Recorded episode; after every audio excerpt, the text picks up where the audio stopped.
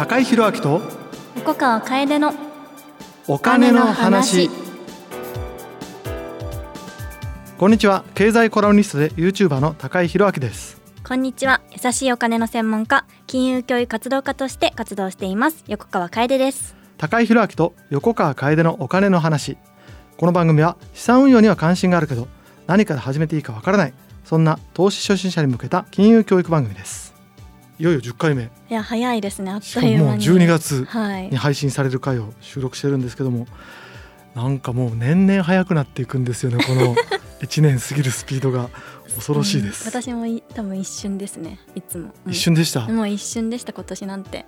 なんかもう今年って暑かったっていう記憶しかないですね。暑いなと思ったらもう1年終わるっていう国になってますよね。ね秋がないという。え本当。まあそんなこと言ってると冬も多分あっという間に終わってしまうんで、はい。一歩一歩踏みしめて ちゃんと参りましょう。ゆとりのある人生を過ごすために大切なのはお金です。この番組では楽しくお金の知識を身につけることができるちょっとためになる話をお届けしていきます。今回はふるさと納税をテーマにお話ししていきます。感想は SNS ハッシュタグお金の話でお願いします。お金の金は漢字話はカタカナですそれでは高井宏明と横川楓のお金の話スタートです。ラジオ日経高井宏明と横川楓のお金の話。今日の話ふるさと納税って何？前回は NISA って何についてお話してきました。今回のテーマはふるさと納税。みんな周りでやってるなという感じはするんですけども実は私はやっていなくてですね今日はプロフェッショナルの横川さんに教えていただきたいなと思ってんですけど横川さんはもちろんやってらっしゃる？そうですねあのやってますね。あの結構もういつからっていうのもちょっとわかんないんですけどここ数年はいつもやっていてはいいろいろ返礼品をゲットしてます。ちょうど今の時期、うん。ほんと12月の中旬で多分駆け込みふるさと納税を考えられてる方が多いんじゃないかなという時期ですね。なんか風物詩になっちゃってますよねもうね、はい。えで具体的にはふるさと納税でどんな返礼品をゲットしてるそうですね。私シャインマスカットが本当に大好きなので、はあ。まずとりあえずシャインマスカットと。とりあえずシャインマスカット。とりあえずシャインマスカットと。普通に買うと高いんでねシャインマスカットいやー高いですよね、ケなのでーキとかも高いもんねシャインマスカットの。だと結構お得な感じがしています、へー。あとはまあ日用品とかもゲットしたりしますね。日用品。はい。ティッシュペーパーとかあと私猫を飼ってるのでその猫のトイレの砂とか。それ腐らそんないものです、ね、なものまであるんですか、はい。結構いろんなものありますい、やー恐るべし。いやね先ほどお話しした通り私まだやってないので、ちょっと今日は徹底的にお勉強させていただきたいなと思うんですけども。はい。ふるさと納税ってなんて言うんだろう。どういう仕組みなんだってやってない人に説明したらいいんですかね。はい。まずは今日のポイントです。ふるさと納税は応援したい自治体に寄付ができる制度。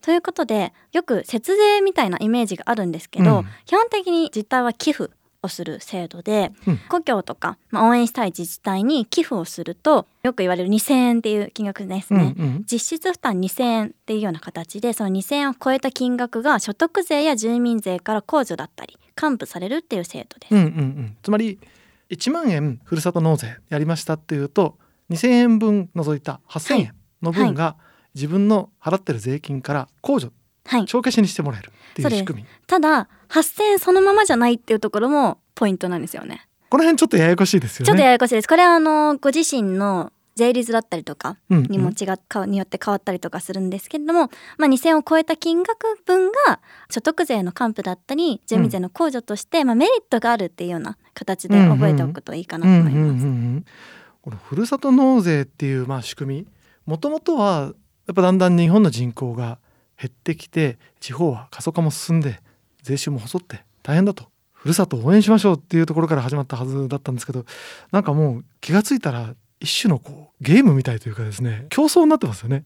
そうですね。ただ意外と結構あの出身地とかうん、あと、まあ、推しのふるさととか、推しのふるさと、はい、なんか意外とその応援したいっていう気持ちでやってる方もあの寄付自体にもあの返礼品じゃなくてうん。実際災害の寄付とか、うんうん純粋な寄付のふるさと納税もあったりとかするので、うんうんまあ、意外とあの純粋に応援されている方も多い印象はあります。なるほど。もうはい。ただ単に美味しい肉とかそういうのに釣られてるわけではないという人そうもですね。いる。はい、釣られてる人もいるっていうことです そうですね。ん両方いらっしゃるかなと思います。今この寄付の総額がこれ本当日本人ってあまり寄付しない国民性だとかって言われてるんですけどすごい金額ですよね。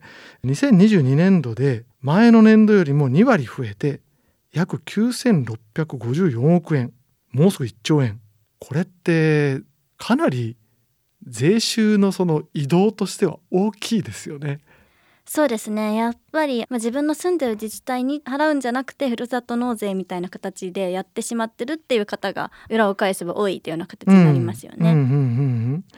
えちょっと言葉がねさっきからやや難しいので控除と還付、はい、これのなんか説明をお願いしてもよろしいでしょうか先生。そうですね。あのまず税金の控除というのは、まあ、ふるさと納税をするとその寄付額の一部が所得税や住民税から、まあ、控除されるっていうもので、うん、でですね寄付額によって、まあ、所得税と住民税からの控除額っていうのは変わってきます。うんうんうん、であの控除って何かというと当初計算されていた金額から引かれることで、うん、まあ、当初計算された税金から減る住民税が減るような形になりますし、うんうん、まあ、一方で還付っていうところ。あの住民税の方は還付っていうのがないんですけど、うんうん、所得税は還付っていうのがありまして、うん、まあ、払いすぎていた税金がその計算されて控除された分戻ってくるような仕組みになってくるので、うんうんうん、まあ、そうですね、えっと、所得税は還付されて住民税は控除される。つまり低くなる。住民税の金額が低くなるようなイメージで思っていらして思っていただけるといいんじゃないかなと思います。うんうんうん、還付は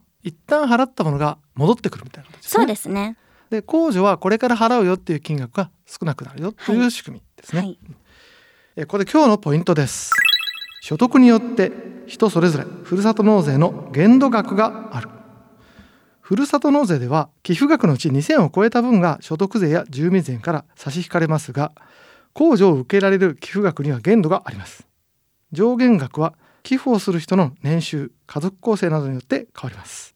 結構ややこしいいやそんなこともないです。あのとりあえずまずはシミュレーションしましょうっていうような話で、はい。うん、で、まあ、自分がいくらならふるさと納税で得をするのかみたいなところって、うんうんうんふるさと納税のあの各種ポータルサイトがあるので、うんうん、なんかそこにあのシミュレーションをすることができるんですよね。だいたいその自分の年収だったり、まあ、家族構成だったり、まあ、あの他にも社会保険料とか細かく入れるものもあれば、すごい簡易的にできるものもあるんですけど、なんかそういったサイトをあのまずシミュレーションサイトを使って自分がいくらなら得をするのかっていうところ、うん、まあ、まず計算するっていうところですかね。これ結構あの人によって違うので一概にあのいくらっていうのはないんですけど、うんうん、まあ、ご自身の年収とかによって変わってくるような形になります。あのなるべく詳細が入力できる。で詳細って何かっていうと、うん、家族構成とか年収とかあとまあ後ほど話しますけど住宅ローンをやられてる方とかまあ、そういう情報を入れると、まあ、より自分の上限っていうのがリアルな上限がシミュレーションであの出てくるので。やりすぎちゃって損しちゃったみたいなことが、はい、ないようにそうですね細かいものを使うといいかなと思いますし、うん、あとまあ、年末に差し掛かってるのでお手元にあの今年分の源泉徴収票とかがある方は、うんうんうん、まあ、その源泉徴収票を使ってシミュレーションするのが一番間違いがないというか。まあ、全部入ってますよね。はい、そうですそうです、うん、がいいかなと思いますしあと絶対自己負担2,000円以内で収めたいのであれば出てきたシミュレーションっていうのって確実にこれで一番いい金額ですよっていうわけではないので、うんうん、それより少なめにするといいんじゃないかなと思います。保守的に見積もる、ね、そうですね。あの意外となんか超えてるっていう方後で相談来る方とかいらっしゃるんですよ、うんうん、私住民税の分がオーバーしてたみたいです。あのふるさと納税の得する金額以上にやってしまってたみたいですみたいな方意外といらっしゃるので少なめにやるっていうのは結構大事なポイントかなと思います。まああれですねここまで使えるよっていうのが分かってないとお得な枠が使えないから、はい、損ではあるんだけど枠が余ったからといって大損するわけではないんでちょっと抑えめにした方が怪我しないで済むよってことですね。そうですそうです。なるほどね。あとね返礼品っていうのがもう本当どれ選んでいいのっていうぐらいたくさんあるんですけどこれもチェックする時にはなんか便利なサイトなんか。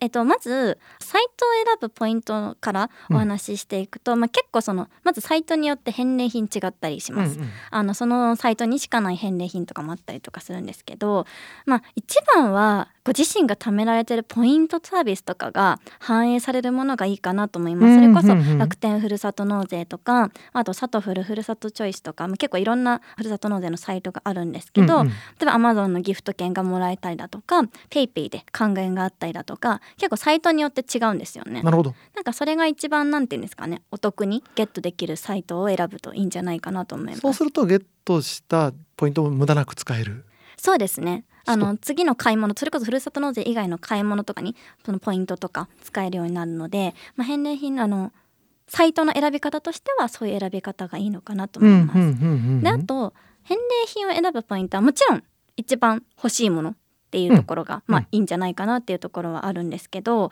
結構あのありがちなのが、うん、一気に頼んでしまう。例えば12月の今の時期に頼んでしまうと1月とかにどさっとくるみたいな食べ物とかまそれは困りますよね。そうなんです。っていう方限界があるし。そうなんですそうなんですよ、うん、結構これありがちなんですけど、まあそういったのを防ぐために定期便がありまして。毎月届くとか？そうですそうです。何月に届くとか。おなんかそういったものを利用するとその一気に来て大変みたいなことがないので。一気に来て一気に太るという心配もない、はい、とい。うことですね。そういう選び方あの返礼品の選び方をするのもいいんじゃないかなと思います。はい、もうなんかそれってほとんどあのサブスク型で食材が届くサービスに近い感じがしますね。そうですね。季節の野菜とかでなんか2か月ごとに届くとかそういったものもあったりとかすると思います。なんかだんだんやりたくなってきた、えー、そう他になんか返礼品で人気があったり話題になったりするものってあるんでしょうか？そうですね。やっぱりあのその自治体ごとのオリジナルのその名産品とかは食べ物の名産品とかのスーパーとかに出回ってないものとかは、まあ、よく言われてるのは海鮮とかカニとかイクラとかを頼まれてる方は、うん、そのイメージがすごい強いんですよね、はいえー、あとお肉とか、うんうんうんうん、やっぱスーパーで買うと高いよねっていうものを買ってらっしゃる方が多いかなと思うんですけどそれもあの定期便があったりだとかするので、うん。うんうんなんかそういうふうに上手に活用すると冷蔵庫がパンパンになるっていう心配もないんじゃないかなと思います。なるほど、ね、あとあれなんですかサイトがいくつもあるって話だったし、はい、そのものも違うと、はい、言うとあっちもこっちも使いたくなるんですけど、はい、それって後から面倒なことになったりするんですか？まあ、特に面倒なことにはならないんですけど、やっぱりそのポイントとかのことを考えると一個にまとめるのがいいんじゃないかなとは思います、うんうん。うん、手続き自体はバラバラのサイトでやってもそんなに変わらない。そんなに問題はないかなと思います。じゃああっちにもこっちにも欲しいものがあったら、我慢をしなくてもいいってことですね。そうですね。あとまあただそこまでめちゃくちゃオリジナルものものがあるっていうわけでもやっぱなかったりはするので、まあ、基本的に一つのところでやっていただくのが、まあ、一番あの自分が何をしたかっていう履歴とかを見るのにも楽かなとは思います。何買ったか分からなかった、買ったじゃないですね。何を返礼品でいただいたか、はい、分からなくなっちゃうってことがあるのか。はいああなるほどね。これってでもうまいことやるとうまいことやるとというか皆さんそうしてると思うんですけどポイントも二重三重にたまりますよね。そうだと思います。クレカも入って、はい、サイトの分も入って。ネットショッピングですよね。うんうん、うん、感覚的にそうですよね、はい、がねふるさと納税っていう名前だっていうのはすごく面白いですよね。いつの間にかこういう巨大なシステムが 1兆円マーケットになっているっていうのはね。この辺はねうまく賢く制度を利用していただきたいですね、えー、続いてはニュースこの一本。このコーナーではお金にまつわる気になるニュースをご紹介していきます。今日のニュースはこちら。東京都文京区ふるさと納税返礼品に東京大学の公開講座。11月1日日経電子版のニュースです東京都文京区は1日東京大学や東京ドームなどと連携したふるさと納税の返礼品の提供を開始したと発表しました。民間のふるさと納税サイトに公開講座への申し込み券や東京ドームホテルの宿泊券など16種類を追加しました。今後も全国的に知名度の高い団体と連携しふるさと納税による特別区民税の減収を抑える模様です。お金がどっちかというと出てっちゃってる方ですよね。文京区というと。そうですね。なんであの文京区にもきっと魅力的な返礼品をっていうところで今回の公開講座みたいな。結構この公開講座って物以外だと思うんですけど、うん、意外と物以外の返礼品もあったりとかするんですよね、うんうんうんうん、なんか声優体験とか。声優体験？はい。とかあとあの遠方のお住まいのご家族の見守りのサービスとか見守り訪問サービスとかそれで結構サービス系のあの返礼品とかもあったりとかするので、うんうんうん、なんかこれも含めて結構面白かったりしますね。あその見守りっていうのはそうか自治体が提供するものだから、はい、自分たちのやってる地域のサービスの延長線上で提供できる。は、ね、あなるほどね。まあ、ふるさと納税というと私のイメージでも完全に肉とカニなんですけども、えー肉とカニ以外でさっきちらっとね日用品そうですね。利用されてる、やっぱティッシュとかあのペットの猫砂とかうんうんうん。そういう、あの消耗品系をまあ私もやってますし意外とやっぱそのまあ腐らないものっていう意味で、うん。消耗品とか、あと美容品とか家電とかをまあ頼まれる方も多いようなイメージあります、家電鉄瓶まな板とか。なんかすごいですよねこれ。まあでもこれ あれか、えーまな板とか鉄瓶とかだったらまあ明らかにはい。こう地域の、そうですね、えー名物というか産物というかいうものですよね。まあそういうものの方がやっぱりね最近うちはね5人家族なんで多分ふるさと納税ゲットしても瞬間蒸発するんじゃないかと思うんですけども なかなか食べきれないというねフードロスのリスクを考えるとこういうものもありかなっていう気がしますね。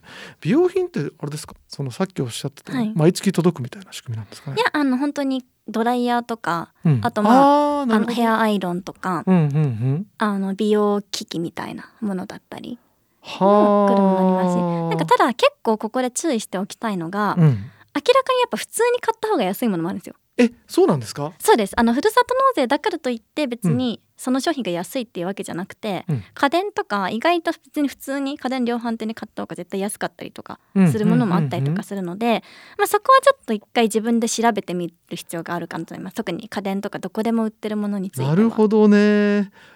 でもそうか。それでも利用する人がいるだろうなっていうのは税の控除とか還付とかっていう形なのでインセンティブとしては自分の財布から出てってないみたいな感覚が多分あるんだと思うんですよね。買うそうですね。ねあとまあ本当応援して物ももらえるみたいなうん。気持ちの方もいらっしゃるのかなと思います、うんうんうんなるほどね。そうかそうか。じゃあふるさと納税のサイトと通販サイトとかそういうのもちゃんとネット通販のサイトもちゃんと調べた方がいいと、そうですね。いうことで忙しいですね。よかさんやっぱりその辺までちゃんとチェックされてるんですか？そうですね。あのでも食べ物とかは正直そんなあのないじゃないですか、うん。シャインマスカットのネット通販をすごくやってるところとか別にないので、うんなんかあんま別に比べたりもしてないんですけどまあトイレットペーパーとかは結構その1個あたりの単価とかは私は電卓叩いたりとかはします。さすが。すごいな。気になっちゃうので。おおまあこれって本当でも、まあ、私自身はねやってないんですけど普段やってることに一つ選択肢が加わるっていう意味では割と皆さん慣れてることかなっていう気がしますよね。やっぱあの普通にネット通販のサイトは比べますもんね。あとはね私やってないからまだ分かってないところなんですけども、ネット通販で一番面倒くさいのって実はレビューが信用できるかどうかっていうのを調べることなんですけど、はいはいはい。ふるさと納税のクオリティって皆さんなんか口コミサイトとかで調べたりするんですか、ね、あでもそれこそふるさと納税サイトにレビューのコーナーあります、あのレビューのページあるので。あそうなんだ、はい。皆さんふるさと納税それ頼まれた方がそれ投稿してたりとかしてます、ね、はあはあはあはあなるほなんで本ど当ネットショッピングのサイトに近いと思います。いやー。でもそうなるとまあもともとねそんなね自治体がやってることで変なもん捕まされるっていうリスクはもともと低いのかなっていう気もするんですけども それ見れば満足度もある程度そうだと思います。予測がつくと。いやーやっぱりやった方がいいですかね、えー以上ニュースこの一本のコーナーでした。ラジオ日経高井宏明と横川楓のお金の話。さて今日の話はふるさと納税というテーマをお送りしていますが実際にふるさと納税をしたらどのように税金の控除を受けることができるのか。ここも横川先生お願いします。はい、ふるさと納税はしたのそれだけではあの何のメリットもなくてですね、うん。確定申告かワンストップ特例っていう申請手続きをしなくちゃならないです。うんうん。であの基本的に確定申告もあのワンストップ特例っていうのもオンラインでできますと。で両方に必要なのはあのマイナンバーカードですね。オンラインでやるにあたっては両方ともマイナンバーカードが必要です。うんうんうん。やっぱ確定申告って結構ハードルが高いと思うのであのちょっと面倒くさいですよね。はい、やっぱ皆さん、うなかなかちょっと腰が重いと思うので、うん。基本的におすすめなのがワンストップ特例っていう方でうん。でこれはどういった制度かっていうと、うん。年間5自治体までであれば返礼品の数とか寄付額に関係なく確定申告しないでもふるさと納税のメリットが受けられるっていうような制度なんですよね。なので基本的にその普通の会社員の方であればこちらをすることがおすすめです。うんうん。はい。これ具体的にはオンラインでやるってのはどんな感じ？スマホにアプリを入れるような感じなんですか？えっと、ワンストップ特例のあうん。の申請サイトみたいなものがありまして、うんうんうん。まあ、そちらに情報を入力するだけになります。それだけ？はい、それだけで、それであの申請するマイナンバーカードで申請するようなだけなので、結構本当に楽かなと思います。おーで確定申告とワンストップ特例でいうと、はい使ってるのどっちの人が多いんですかね？そうですね。今は多分本当に会社員の方であれば、うんやはりワンストップ特例制度でやられてるって方が多いかなと思います。あの本当に普通の。うんうんうんただ結構そのお金たくさんあるよって方はいっぱいの自治体にやってる方も多いのでってなるとご自治体までっていうのがなかなかこれオーバーしちゃうと絶対確定申告じゃなきゃいけなかったりだとか、うんうんうんあとですねワンストップ特例は医療費控除だったり、まあ、2箇所でお給料をもらってたりだとか、うん。あの副業をやられてたりだとうんか、うん。確定申告をしなくちゃいけない人はうんうん。対象外なんですよ。なるほど。は絶対確定申告でやらなくちゃいけないので、うん。まあ、そういった意味でそこもちょっと注意点かなとは思います。確定申告をもともとするつもりの人はワンストップじゃなくてもう確定申告一本でそうですねやってください、はいということですね。そうかそうすると医療費控除もあれなんですね一緒にできないっていうことなんですねワンストップは。ワンストップ特例やるとダメなんですよね。あじゃあ今年はもう医療費控除行きそうだなっはいていう出費があった人なんかは、はいもうこっちじゃなくて確定申告に初めから。そうです。ただ。でもあの入力は結構楽なので一回うん医療費控除やられてる方であれば全然問題なくできるかなと思います。うんうん。いうのとあとワンストップ特例はちょっと期限が早くてですねはい。翌年の1月10日までに申請をしなくちゃいけないんですよ。なるほど。なんで意外とその年明けてすぐみたいな忙しいですね。そうなんです。なんで駆け込みふるさと納税をされる方はちょっと忙しくなっちゃうみたいな感じですね。確定申告3月はい3月。まで猶予があって、まあはい。大抵ギリギリになるんですけど、はい。私も毎年。おーそうかそうか。ここはじゃあちゃんと準備しとかなきゃいけないってことですね。そうですね。お正月にやれば間に合うのかでも。はい。あとあの10月、はい。えーからふるさと納税のルールがちょっと変わったはわけです、これどこが変わってどんな影響が出るんでしょうか？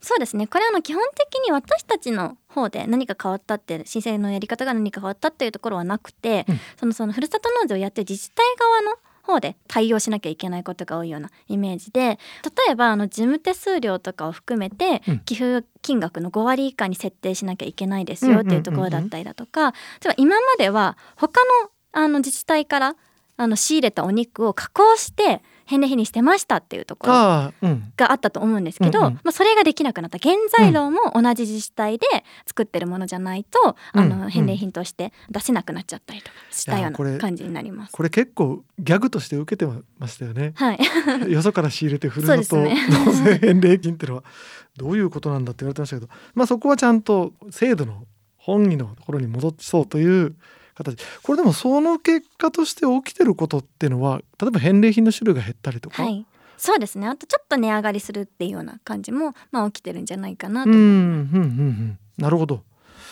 まあこれはもうじゃあ終わった話、はい。でそんなにじゃあ今からやる人にとっては大きな影響はないって考えていいのかしら？そうですね。もう変わっちゃったっていうような感じうんですね。うんうんえーあと私もねさっきね医療費控除の部分はちゃんと理解してなかったのがあったんですけど、割と勘違いされてる部分って例えばどんなことあります？ふるさと納税って。そうですね。よくある質問としてはその住宅ローン控除とふるさと納税って併用できますかみたいなうん。お話がよくあるんですけど、まあ、これ結論併用できるんですけど、うん。そのふるさと納税の限度額とかがうんうん。結構影響出たりするかもしれないので必ずシミュレーションをしていただきたいなと思います。ああなるほど、はい、じゃあ新しく例えば住宅を買って、ローン控除を受けますよっていう人は去年と比べてもしかしたら使える額が変わってるかもしれない。そうですね。ここはちゃんとチェックしておかないと年収変わってないから同じぐらいやっちゃっていいだろうと思ったらはい。あれっていうことがあり得るってことですね。あとはこれは本当かなって気がするんですけど、はい。全部2,000円で返礼品がもらえると思ってる人とかいるっていう。あそうそうなんですよ。とりあえずあの2000円だけ払えばいいんですか？みたいな方。うんもちょっとイラっちゃったりとかしていて、はのやっぱあネットショッピングと同じであのつまり返礼品2,000円でカニと思ってる人がいるってことですすね。そうですそうです そうじゃなくてそれぞれさっきもうまさにネットショッピングと同じってことですよね、そうですそうです。家電だったら何万円とかっていうものをちゃんと払って、はい。あくまでそのうち2,000円を超えた部分についてはい。還付とかはい。控除の可能性があるよ。そうです。という対象になりうるよとこういう仕組みだそうです。でその幹部とかもその2000を超えた金額がそのまま返ってくるみたいな、さっき1万円だったら2,000円で8,000円そのまま返ってくるもらえるみたいな風に思ってらっしゃる方もいるんですけど、これ所得税の還付と住民税の控除として反映されるので、8,000円がそのまま返ってくるってことじゃないんですよね。うんうんうんうんうん。ここはね、まあ、結構難しいと思いますね。そうですね。所得税と住民税の違いとかってやっぱ普段あまり意識しないと思うんですよね。うん。まあ本当1年ずれてたりとかねいろいろ仕組みが違うんですけども多分ざっくり税金これぐらいとか、うんうんうんうんあるいはもう手取りしか見てないっていう人が多いと思うんで、これね変な話ですけど税金の勉強にはなると思うんですよね確。かに確かに、うん、あこれぐらい払っててだからこれだけの枠が使えるんだなっていうことを意識できるっていう意味では、まあ、お勉強なのかなっていう気がします。ここでもう一つ今日のポイントです。ふるさと納税は節税のイメージが強いですが寄付したからといって本来払うべき税金が減るわけではない。ですね。はい、はい。税金が減るんじゃなくて、えーまあ、税金で払う枠として持ってたお金の分これをまあ寄付として使えると。で寄付にお礼がおまけでついてくるということかなと理解してるんですけど先生合ってるんでしょうか？そうですね。あの税金の置き場所が変わるっていうようなイメージもあるかなと思います。あのうんうん。本来であれば自分の住んでる自治体にあの納めるべきだったあの金額分を他の自治体に寄付をするみたいな、うんその税金の置き場所を移動させるみたいなイメージ、うんうんでまああのうん2,000円分の負担が実質負担2,000円分はあるっていうようなイメージですかね。